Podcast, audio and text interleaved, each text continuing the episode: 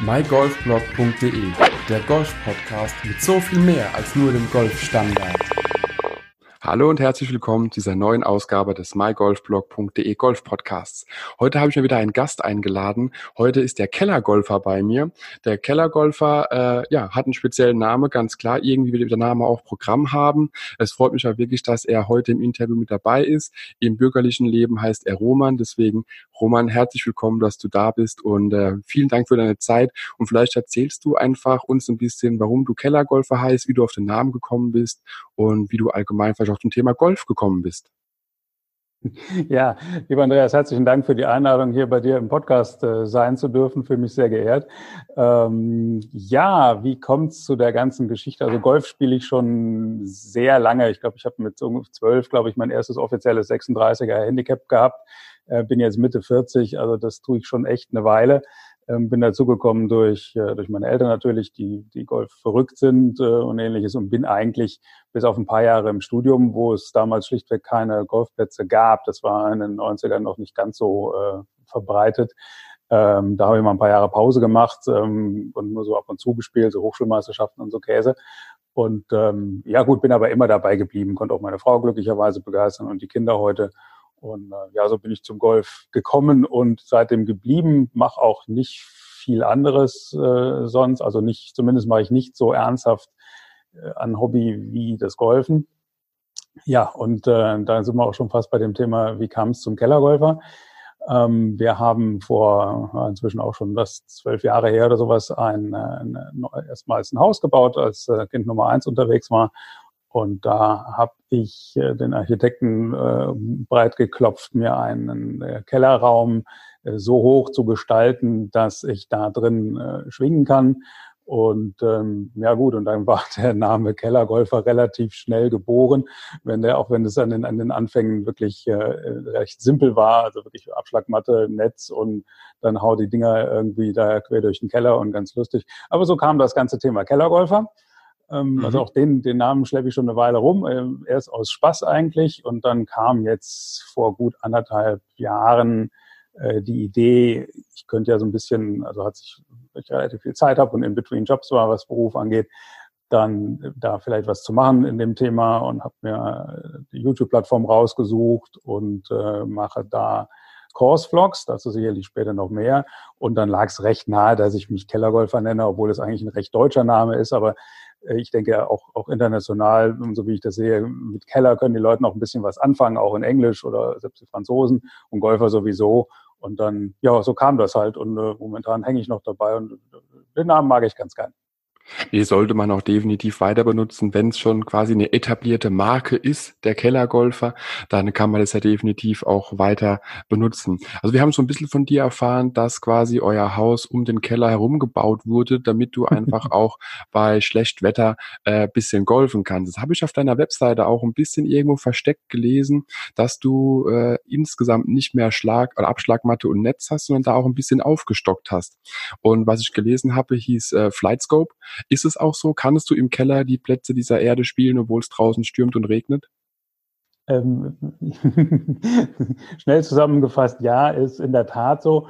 Also der Keller hat sich im Laufe der Jahre so richtig als, äh, ja, neudeutsch sagt man so schön Man Cave, ähm, auch wenn meine Frau und auch Mädels immer, äh, Ehepaare hier immer gern, wir sind zu viert, zu sechs manchmal, in dem Keller hat sich ganz gut entwickelt. Da ist natürlich die Couch dazu gekommen. Dann ist da eine Golfballsammlung, äh, die mein Vater schon angefangen hat, hingewandert. Hier sammle ich den ganzen Mist und Käse, weiß ich, von äh, Autogrammen bis irgendwelchen Andenken. Also ist wirklich, der, der Raum steht vor Golf, ist sammelt, gesammelt aus 30 Jahren Touring durch die Welt.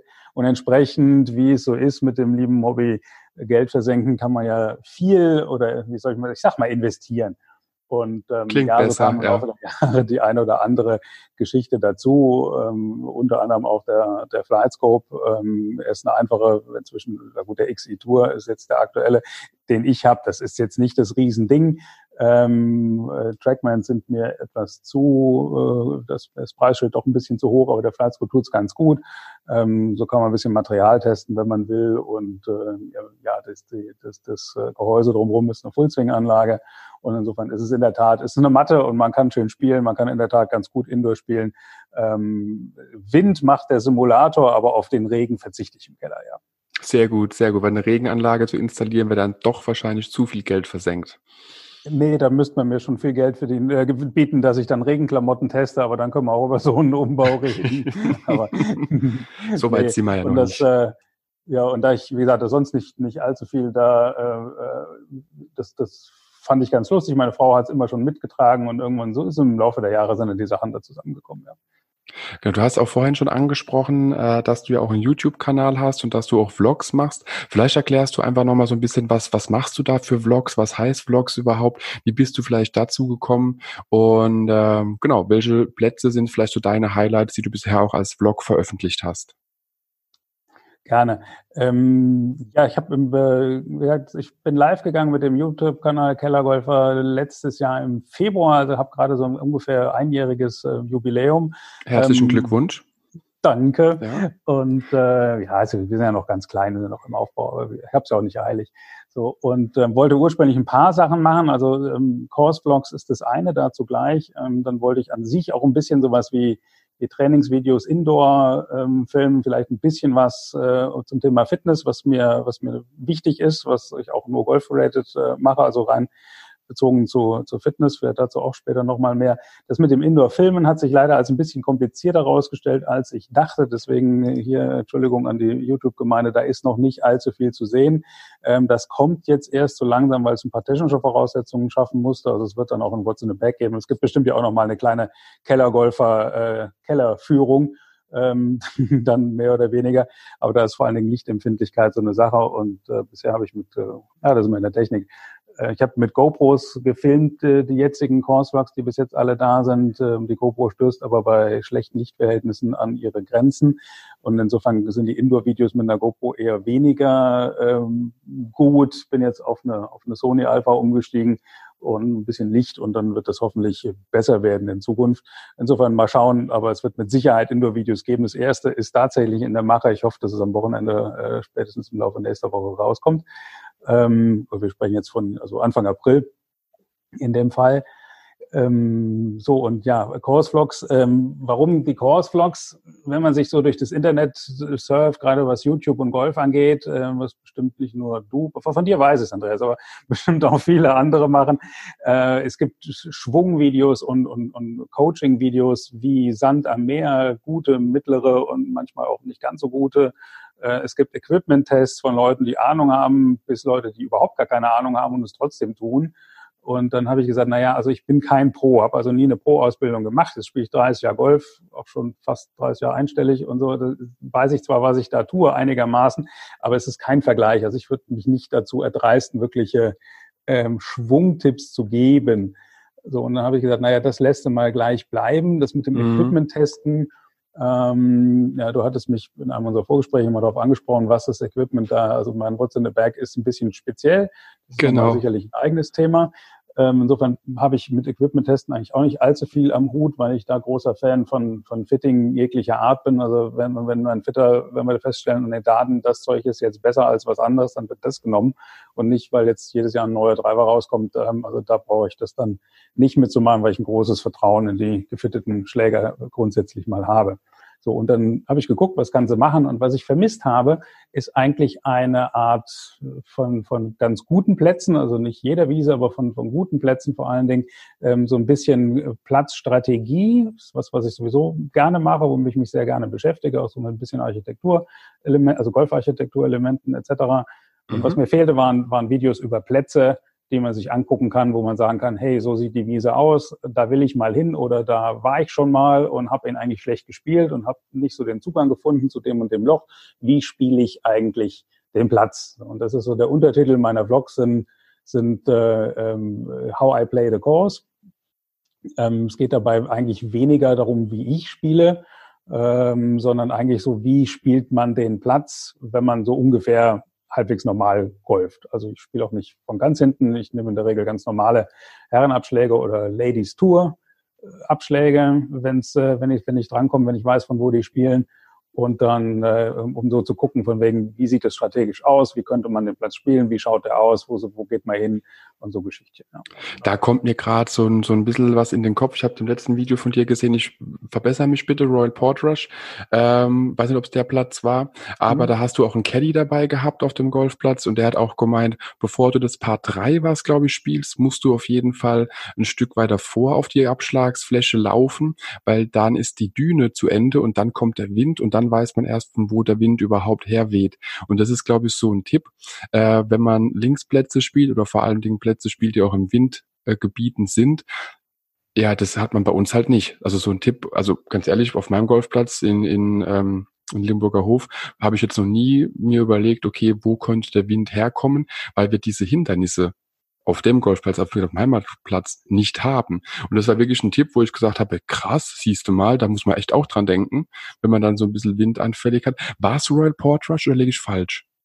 Nah dran, es war der Platz daneben, es war Port Stewart, ah, so. ähm, wo, der, wo der Caddy mir das sagte, aber im Zweifelsfall im Port Rush war der gleiche Trip oder an dem gleichen Wochenende, äh, war so ähnlich. Also wenn ich einen Caddy, gerade wenn ich einen Platz noch nicht kenne, also bereite mich zwar so weit wie möglich darauf vor. Also ich gucke, was gibt's an Videos, ich gucke mal Aufzeichnungen von irgendwelchen Turnieren, die es vorher gab oder ähnliches und mache mir so ein paar Notizen vorher. Äh, oder also bastel auch eigene Birdie-Karten manchmal, also Birdie-Books manchmal, wenn ich sie nicht irgendwo kriege. Und gucke mir den Platz schon vorher an. Mhm. Ähm, weil dann habe ich mehr und weiß, wo ich ein bisschen was filmen will und ähnliches. Äh, ist ein schönes Beispiel. Da hatte ich das nur kurz vorher geguckt. Da waren die Irish Open vor ein paar Jahren. Da gab es ein paar Aufnahmen von, aber wenn er dann auf der Wiese selber steht, sieht es doch alles wieder ganz anders aus. Mhm. Also dann war ich super froh, dass ich da John, den Caddy hatte, der mir sagte, von wegen, hier muss ein bisschen da aufpassen und das ist ein schönes Beispiel. Ähm, der Abschlag war komplett windgeschützt und kaum kamst du davor, hast festgestellt, naja gut, okay, das ist ein 10 Meter von Linkswind, da sollte man vielleicht auch mal schon drauf achten. Und das ist so genau das, was ich, was ich, was ich mag, ähm, rauszufinden über einen Platz und ähm, das gilt selbst für den Heimatplatz. So ein paar Tipps kriegt man im Laufe der Jahre dann doch immer wieder raus. Und das sind so die Themen, mit denen ich mich bei den Crosswalks, wenn es geht, beschäftige, wenn ich sie denn rausfinde. Was ich auch sehr schön finde bei deinen Kursvlogs, ist auch die Tatsache, dass du immer links oder rechts am Bildschirmrand einfach eine, eine Vogelperspektive von dem Golfloch einfach aufzeigst, auch wo dein Ball gelegen hat mit deinem Logo dran. Und damit man auch sieht, okay, wo sollte man hinspielen, wo hast du hingespielt? Und dass man so ein bisschen die, die, die vielleicht auch versteckten Bunker, versteckte Hindernisse, dass man da einfach nochmal von oben sieht, wo kann man hinspielen, wo sollte man hinspielen? Und genau, das finde ich auf jeden Fall super, habe auch bisher noch nichts Vergleichbares, muss ich dazu sagen, gefunden also diese, diese, oh, äh, bitte, bitte, diese, diese, wie nennt man das denn? Ja, äh, Platztipps nenne ich es jetzt einfach mal, wie man einen Platz spielen soll. Weil ich bin auch immer wieder froh, wenn ich mal einen fremden Platz spiele und bekomme einfach einen Tipp äh, an die Hand von irgendeinem, äh, zum Beispiel langjährigen Mitglied oder sowas, wo der einfach sagt, hey, hör zu, äh, ja, alle, alle Grüns fallen zum Wasser hin ab, zum Beispiel. Also das hatte ich in Schottland, als ich dort studiert hatte, bei meinem dortigen Heimatplatz, da war ich schon ein halbes Jahr Mitglied und hat dann irgendwann einer von den Altherren gesagt gehabt, hör zu, Andreas, alle, äh, alle Grüns auf dem Golfplatz gehen Richtung äh, Fluss. Und als ich das wusste, habe ich auch gewusst, warum ich bei sehr vielen Grüns immer drei Putz hatte. Äh, mhm. weil man es halt einfach komplett falsch liest, weil einfach die Topografie eine andere ist. Wenn man aber weiß, wo der Fluss ist, wusste man alles klar, äh, da muss ich lang spielen, damit der Ball auch eher ans Loch geht. Und Absolut. du, genau, und du hast da ja am, ähm, ein, ein paar der, also ich, ich sammle gar noch Feedback, freut mich sehr, dass dir das gefällt. Ähm, ich habe ein paar Mal schon Feedback gehört, ich müsste mich mehr mit den Grüns beschäftigen. Ähm, das ist nochmal eine ganz eigene Welt. Mit den mhm. Grüns momentan mache ich da nicht allzu viel drüber in den Blogs weil ich der Meinung bin, das ist ähnlich wie Paar 3 Löcher, da rede ich jetzt auch nicht unendlich viel drüber, weil, na gut, du wirst, wirst versuchen, mit dem ersten das Grün zu treffen. Es gibt ein paar Spezialitäten bei Paar 3 Löchern, manchmal, wie weiß ich, auch Wind beispielsweise oder, oder Uphill, Downhill. Aber bei den Grüns rede ich auch nicht allzu viel drüber, weil die Fahne steht an dem Tag da, wo sie steht wenn ich jetzt anfange, mögliche Fahnenpositionen, sag ich mal, zu analysieren und ähnliches, wo gibt's, äh, wo sind die großen Fallstricke auf dem Grün, könnte das Ganze ein bisschen lang werden. Aber ich arbeite dran, ich muss mal gucken, was ich, was ich geht. Außer natürlich, die Sachen sind offensichtlich, wie weiß ich, das ist ein dreistufiges oder links-rechts geteilt. Das ist klar, das mache ich. Aber so ein bisschen mehr Details versuche ich noch einfließen zu lassen. ohne die Dinger unglaublich lang werden zu lassen, weil ich versuche mich da so auf diese 20 Minuten etwa zu beschränken. Sonst wird das Ganze, ich könnte das auch zwei Stunden machen, aber wer guckt sich das noch an? Ne? Nee, genau, das, das ist auch das, was ich denke, äh, bei Sachen, die ich versuche zu machen, ähm, ist einfach ab einem gewissen Punkt hört es auch auf, Spaß zu machen. Also jetzt eine Podcast-Folge von drei Stunden, die würde ich mir jetzt auch nicht anhören, egal was für ein Thema es ist, weil irgendwo drei Stunden, da könnte ich auch definitiv neun Loch spielen und ein Bier trinken in derselben Zeit. Besser sogar, ja. ja, hat man vielleicht mehr von, also je nachdem, aber äh, per se ganz klar, also es muss immer noch so ein bisschen äh, verdaubar sein von der Länge her. Ähm, was ich vielleicht noch ganz gut fände für deine Kurs-Vlogs, wäre so ein bisschen auch auf die Besonderheiten einzugehen, zum Beispiel auf den Sand in den Bunkern. Ich weiß, du wirst jetzt wenig in den Bunkern liegen, ich dafür umso mehr. Und äh, wenn vielleicht wäre sowas auch noch was, dass es vielleicht äh, ja Besonderheiten in der Hinsicht gibt oder auch was es für ein Gras ist. Also ich habe jetzt letztes Jahr das erste Mal Bermuda-Gras gespielt. Das haben wir jetzt in Europa eher weniger. Das hat man dann eher im, in tropischeren Klimazonen. Aber es ist doch was anderes, wenn man von von Bermuda-Gras spielt meiner Meinung nach als von anderem Gras. Aber allgemein natürlich immer Ball und dann erst Boden wäre so ein guter Tipp zum Treffen. Da ist es Gras ja. egal hilft auf jeden Fall, äh, ist aber trotzdem ist ein Unterschied. Also meiner Meinung nach macht es für mich für spielerischen Unterschied gemacht, weil es eine komplett andere Grasart ist. Aber wir wollen uns nicht so viel über Rasen unterhalten. Ähm, du hast es vorhin noch angesprochen, Thema Equipment. Und ähm, da hast du ja auch gesagt gehabt, du wirst eine What's in the Bag Folge äh, in Zukunft nochmal genauer fokussieren und da ein bisschen drauf eingehen. Und du hast auch gesagt gehabt, du spielst jetzt nicht unbedingt äh, den neuesten Driver oder die neuesten Eisen, nur weil sie jetzt frisch auf den Markt gekommen sind. Und äh, ja, kann ich absolut verstehen. Also wenn, wenn mich Leute angucken, die meinen fünf, sechs, sieben Jahre alten Driver sehen und wo ich mir dann denke, ja gut, warum einen neuen Driver, wenn der alte es noch tut? Also wegen fünf Metern äh, brauche ich keine 500 Euro ausgeben, weil die fünf Meter machen den Bock nicht fett, meiner Meinung nach. Solange das Equipment passt, passt's. Das ist schon mal eine sehr gute Einstellung. Wegen fünf Meter würden wahrscheinlich schon andere Leute schon äh, ihre Erstgeborenen verkaufen, Andreas. Ja, das äh, dürfen die dann machen. Ähm, das fände ich halt ein bisschen, ja, weiß nicht, also vielleicht bin ich da einfach auch anders, aber fünf Meter sind nur fünf Meter. Also wir reden vom Drive, wir reden nicht vom, vom Putten, das ist ganz klar.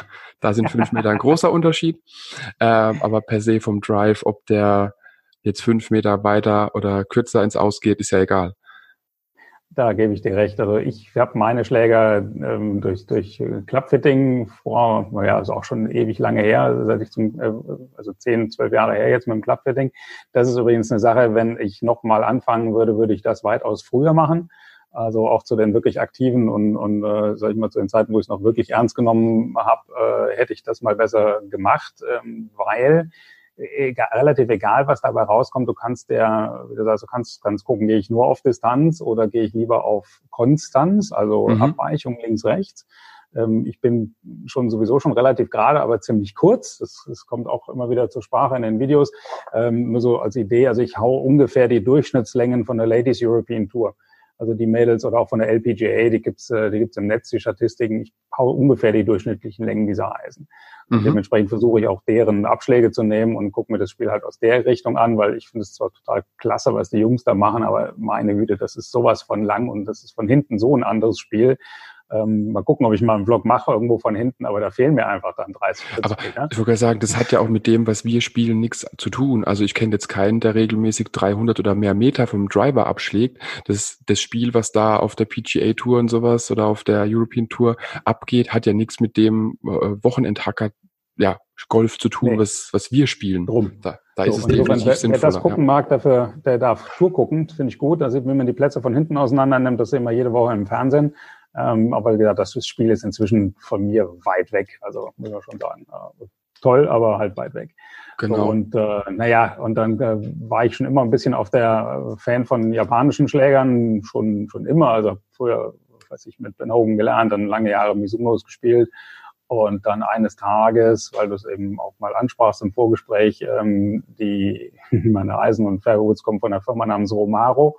Äh, wenn man Roman heißt, äh, lag das zumindest nahe, dass wir uns mal einen mhm. Testschläger haben kommen lassen von denen. Ich hatte vorher Mioras gespielt, die kennt man noch ganz gut. Miura war viele Jahre unbekannt, ähm, japanische ähm, Edelschmiede, sagt man so schön, ähm, die zum Beispiel für ihn Wusnem die Schläger gemacht hat, was dann unter Maruman als, äh, als Marke bekannt wurde, war aber eine Sonderanfertigung und äh, naja, es gibt so ein paar Gerüchte oder Tatsachen, wie auch immer. Ich glaube, lassen wir es mal dahingestellt, das ist ein Teil der Nike-Eisen, jetzt macht ja Nike nicht mehr, äh, Nike ist ja raus aus dem Schlägerbau, dass die werden beispielsweise auch vom Miura gefertigt. Ja. Und dann kommt dann ein Nike-Coating drauf und schön ist. So, mhm. Und äh, wenn dann ein Schläger auftaucht, der Romaro heißt, den gibt's nur in Japan und, ähm, und Korea und bei jetzt ein paar ganz seltene, zwei oder drei, glaube ich, gibt's in Deutschland, die Romaros vertreiben. Da habe ich die getestet und dann haben wir mit dem Schaft ein bisschen rumgebastelt und dann wurde das, äh, dann kam da eine echt schöne Kombination raus, die sich gut anfühlt, gut aussieht. Und so kam ich auf die Romaro Eisen beispielsweise. Und dann kam dann irgendwann das, das Fairway-Holz dazu. Äh, zwei sind es dann inzwischen. Ja, der Treiber ist auch so eine Geschichte, der ist von Ryoma.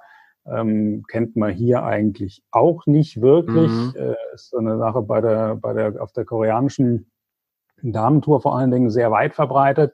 Äh, da kommt auch der Ball her, den ich jetzt ein paar Jahre gespielt habe, der Volvic Vibe. Das ist ein Ding, was nur für die Korean LPGA entwickelt wurde. Und äh, da habe ich ein bisschen Spaß dran. Jetzt werde ich wahrscheinlich wieder mal wechseln und sowas, aber das ist okay. So. Und die ähm, und die Grindworks, die die Wedges ist äh, ein bisschen eine preiswertere Alternative zu dem Juras, ist aber auch ähm, was Japanisches und ja, bleibt noch der Putter. Das ist ein Yamada. Ähm, für die, die sich mit Puttern auskennen, sollte man eigentlich kennen. Äh, Yoshida Yamada hat die noch äh, mit der Hand äh, gemacht, hört jetzt auf, weil er irgendwie, ich glaube, der müsste jetzt an die 80 sein, so langsam sich hört er auf und ist einfach vom Material her echt eine schöne Sache. Und ich habe ein paar Jahre gesucht, bis ich an das Ding drankomme. Jetzt habe ich ihn. Ob das der, der das, das Weisheit letzter Schluss ist, in dem Fall weiß ich nicht, aber der war einfach nur schön, den wollte ich haben. Nee, und das ist auch immer so, ich finde, man sollte Schläger nicht zu häufig wechseln vor allem Ding Putter ist ja so ein Thema. Da gibt es Leute, die wechseln ihren Putter zweimal im Jahr und ähm, ja, für mich, ich habe jetzt meinen in meinem Leben meinen dritten Putter und spiele den jetzt auch schon einige Jahre und ja, habe da auch nicht vor zu wechseln.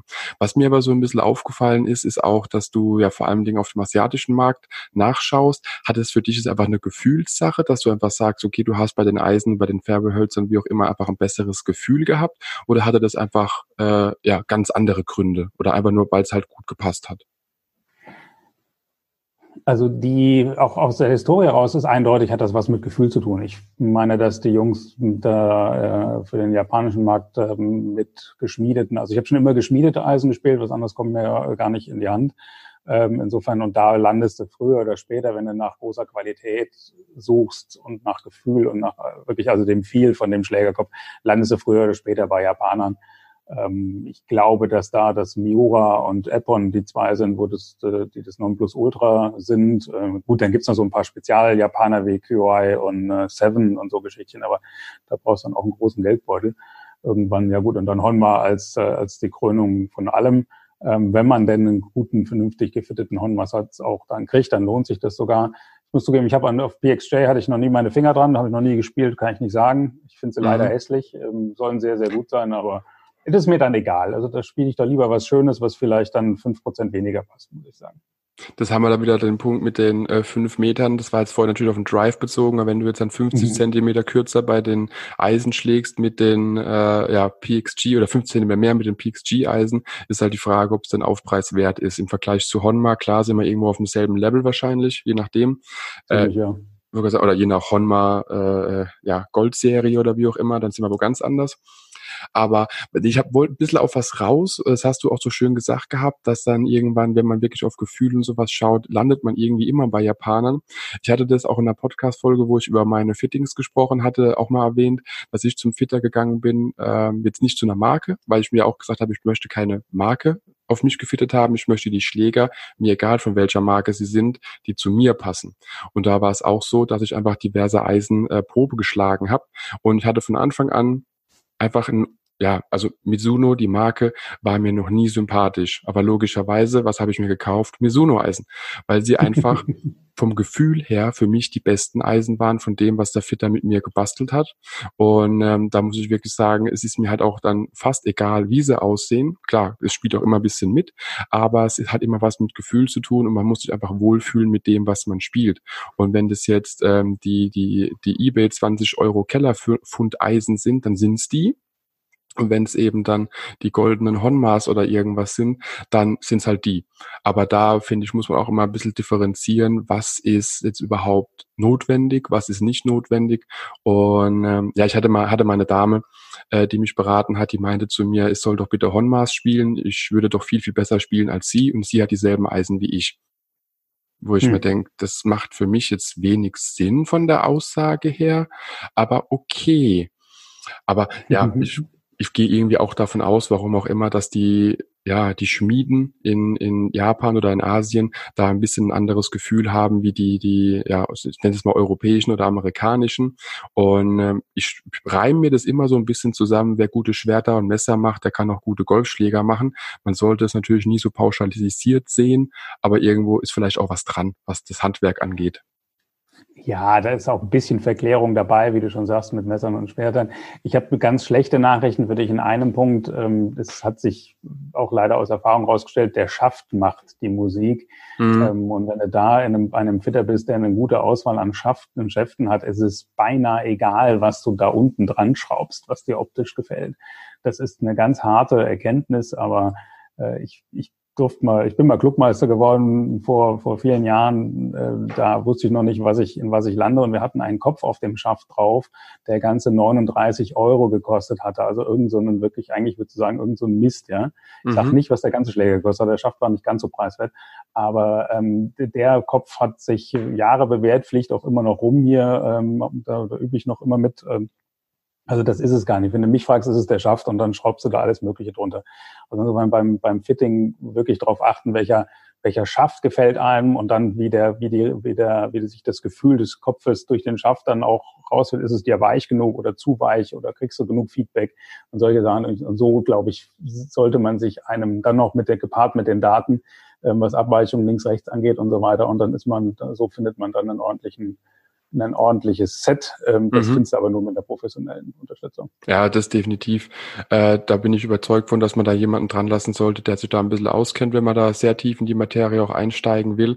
Was mir dazu einfällt, ist einfach nur, ich war auch mal beim Driver-Fitting und ähm, ja, ich habe tatsächlich nur minimal mehr Streuung gehabt mit meinem Driver als mit den 500-Euro-Modellen, die im hm. Angebot mhm. dann nur 400 gekostet haben und halt ein paar Jährchen äh, jünger waren als meine. Und da habe ich mir dann auch nur so gedacht, ja gut, dann hole ich mir lieber äh, ja keine neuen Schläger, spare mir das Geld und habe halt dann 20 Meter vielleicht im Notfall äh, ja mehr Rough zu überwältigen, wie jetzt mir so einen teuren Schläger zu holen. Und ganz ehrlich, was Schäfte angeht, da habe ich definitiv noch Nachholbedarf. Aber da kannst du mich bestimmt in meiner ruhigen Minute äh, ein bisschen beraten, was man da vielleicht noch so machen kann, auf was man achten muss.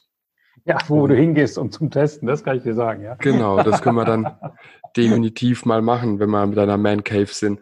Ähm, was du vorhin noch angesprochen hattest, ist vor allen Dingen auch das Thema äh, Women's Golf, dass du ja auch von den ähm, von den LET-Abschlägen spielst und sowas. Und wenn man deine Videos nachverfolgt und ein bisschen die Vorstellungsrunde von dir auch auf YouTube anschaut, du hast ja irgendwie auch eine spezielle Beziehung zu Women's Golf. Kannst du vielleicht da noch uns ein bisschen was drüber erzählen, woher das kommt? Gut, dass du jetzt gesagt hast, ich habe eine Beziehung zu Women's Golf, ja. Äh, äh, ja, wo kam das her?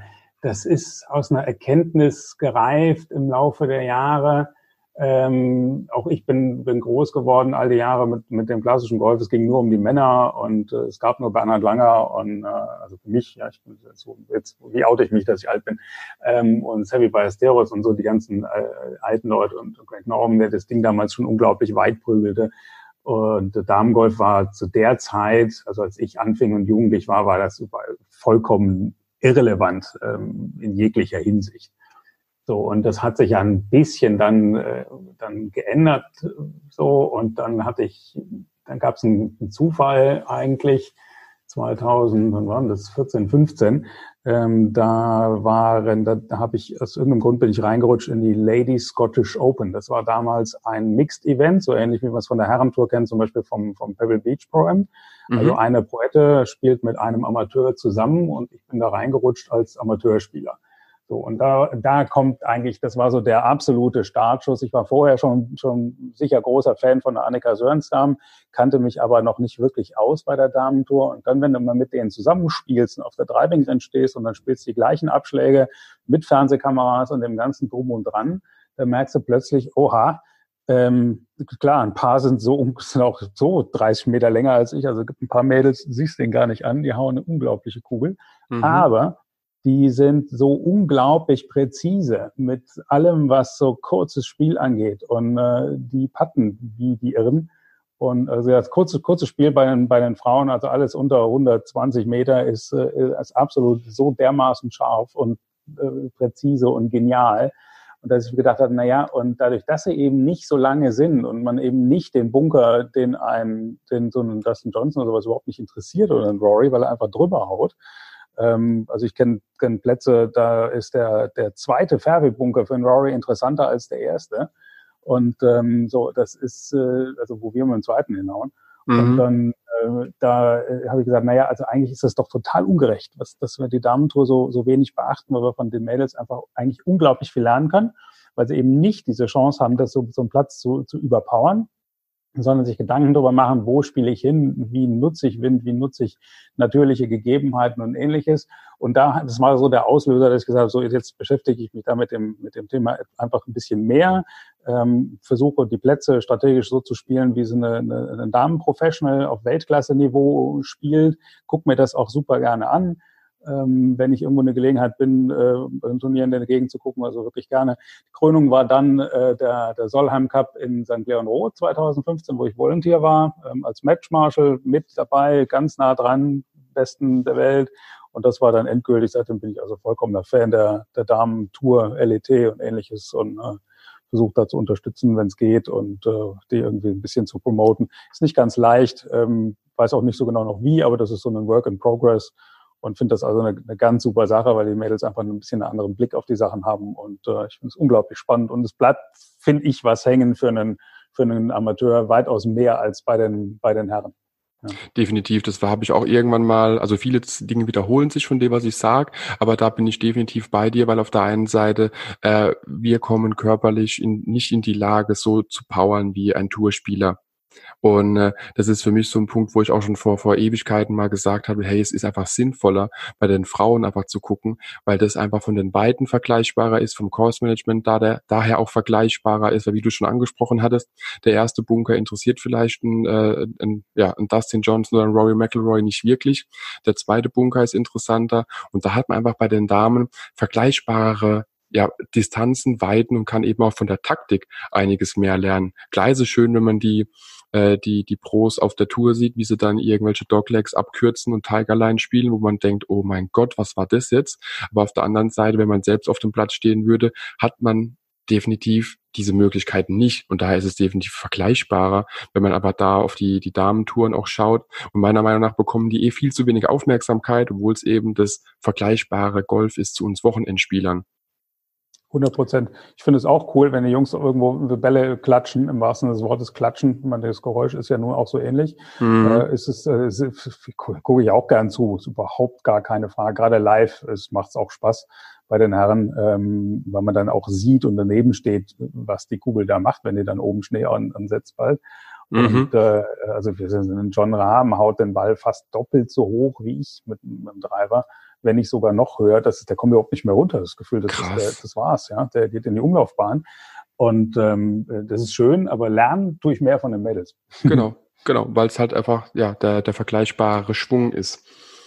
Und ähm, genau, jetzt hattest du vorhin noch ein Thema angesprochen, was für dich wichtig ist. Du hast auch gesagt gehabt, du machst an sich nur golfspezifisches Fitness von deinem Fitnessprogramm her. Äh, da habe ich jetzt noch keinen Vlog von dir gesehen. Wird es da auch noch was von dir geben auf der Plattform? Möchtest du gerne.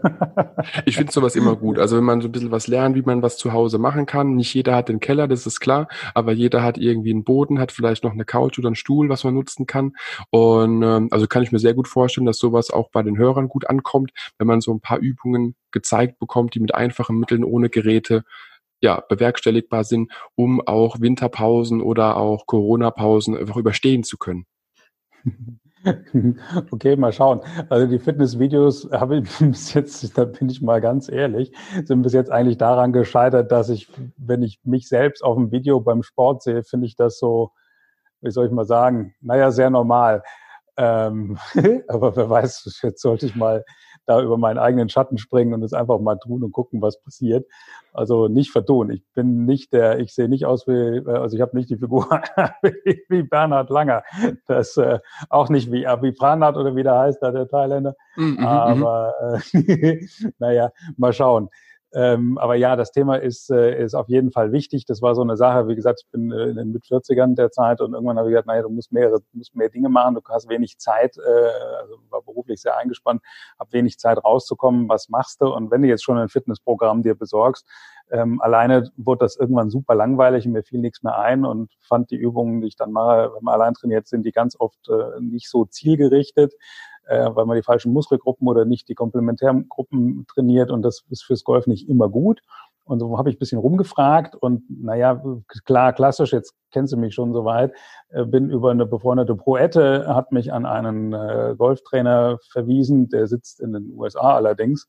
Jetzt gerade vor ein paar Tagen haben wir ein Instagram Live-Video äh, auch gehabt von ihm. Der gibt jetzt während der, während der, darf ich sagen, darf ich ein bisschen Werbung machen? Ja, natürlich, klar, klar.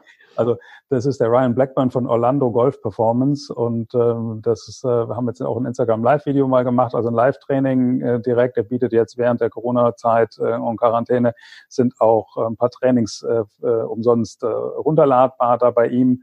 Ähm, wie gesagt, ich für mich selber ist er, ist er so eine Art Personal Coach jetzt seit, seit drei, vier Jahren und dann haben wir, wir reden also regelmäßig drüber. Wir haben uns noch nie getroffen live. Ähm, wir telefonieren aber oder skypen einmal im Monat und machen dann ein paar Übungen ich sage ihm, was mein Problem ist, wo es, weiß ich, wo ich, wo ich, wo ich eine Limitierung sehe, äh, bei mir im Schwung oder in der Beweglichkeit. Und naja, es wird eher mehr als weniger. Leider, aber so ist es mhm. halt. Und dann werden die Übungen darauf angepasst. Also es macht, mir macht das Spaß, so habe ich die Abwechslung drin, kriege da alle paar Wochen neue, neues Set und so bin ich dann, also habe ich das Programm da, äh, also drei, fast jeden Tag, also fünfmal die Woche. Ähm, davon aber zweimal Cardio-Zeug was ich zugegeben nicht immer mache, aber ähm, so und die anderen Sachen werden dann durchgezogen und dann so, so kam das. Aber wer Lust hat, wie gesagt, Orlando Golf Performance ähm, findet man auch bei mir über über übers Instagram natürlich leicht oder wie du sagtest auf der auf der Homepage äh, mit Link und äh, der Ryan macht super Arbeit, äh, arbeitet mit ein paar der Top äh, Lady Professionals und auch Men's Professionals zusammen sowieso schon und das fand ich so ganz lustig und wenn schon Personal Trainer dann äh, wenigstens ein bisschen was golfspezifisches ja. wenn dann richtig genau Hauptsache irgendwas machen, bevor man gar nichts macht ja das ist genau. ganz wichtig. Also werde ich natürlich auf jeden Fall verlinken, genauso wie auch deine, dein Instagram-Account, dein Account von Ryan, äh, deine Webseite ganz klar, definitiv, damit man auch mal sieht, wer du bist, was du machst und definitiv halt auch deine, deine YouTube-Kanal, ganz klar, weil Kursvlogs äh, ist zwar schön zum Hören, aber besser zum Sehen. Und ähm, so zum Abschluss noch eine kleine Frage, die hat sich so ein bisschen eingeschlichen, die ich einfach äh, bei deinen bei deinen Videos gesehen hatte, bei deinem Intro. Da hast du so beiläufig erwähnt, dass du Augusta gespielt hast. Wie kam es dazu? Äh, wie war der Platz? Und äh, ja, wie kommt ein, ein Deutscher dahin und kann den Platz auch überhaupt spielen? Und ähm, ist es wirklich so, wie man es aus dem Fernsehen kennt? Freut mich, dass du mein Intro-Video äh, aufmerksam ge geschaut hast, Andreas. Ich habe lange überlegt, ob ich das da überhaupt mal erwähne, aber es ging um die ein bisschen so die, die ich glaube, ja drei Intro-Videos, äh, von denen dass man ein bisschen was über mich erfährt. Ähm, und äh, ja, wenn es immer um das Golfing-Moment-Highlights geht, äh, da habe ich ein paar, muss ich zugeben, aber ähm, sicherlich da ist, die kommt die Runde mit meinem Vater in Augusta ähm, rauf. Das schließt sich dann fast schon der Kreis. Wir haben ganz am Anfang darüber gesprochen, wie ich, wie ich zum Golfen kam. Ähm, meine Eltern waren damals Neugolfer in den 80er Jahren in Köln und dann äh, aber sehr schnell recht Golf verrückt, wie es dann so vielen geht. Mhm. Mein Vater ist bis äh, noch lebt, er ist äh, bis heute eigentlich noch Golf verrückt, klappt jetzt nicht mehr so ganz, aber mein Vater war schon so ziemlich überall. Ähm, bis auf so ein paar Landstriche, wo er noch nie hingekommen ist. Ansonsten hat er eine sehr ähm, beeindruckende Sammlung an, äh, an Golfplätzen.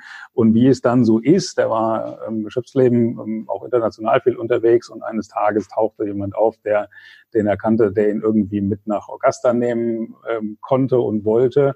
Und äh, da hat er dankenswerterweise nicht meine Mutter, sondern mich mitgenommen. Und so kamen wir in der Tat auf der, äh, zum, zum Spielen in Augusta National. Ich war das Jahr vorher schon, das war eine Riesensache, ähm, bei, beim Masters zugucken. Das war aber auch schon Gott, oh Gott, das ist, äh, wann war das? 91.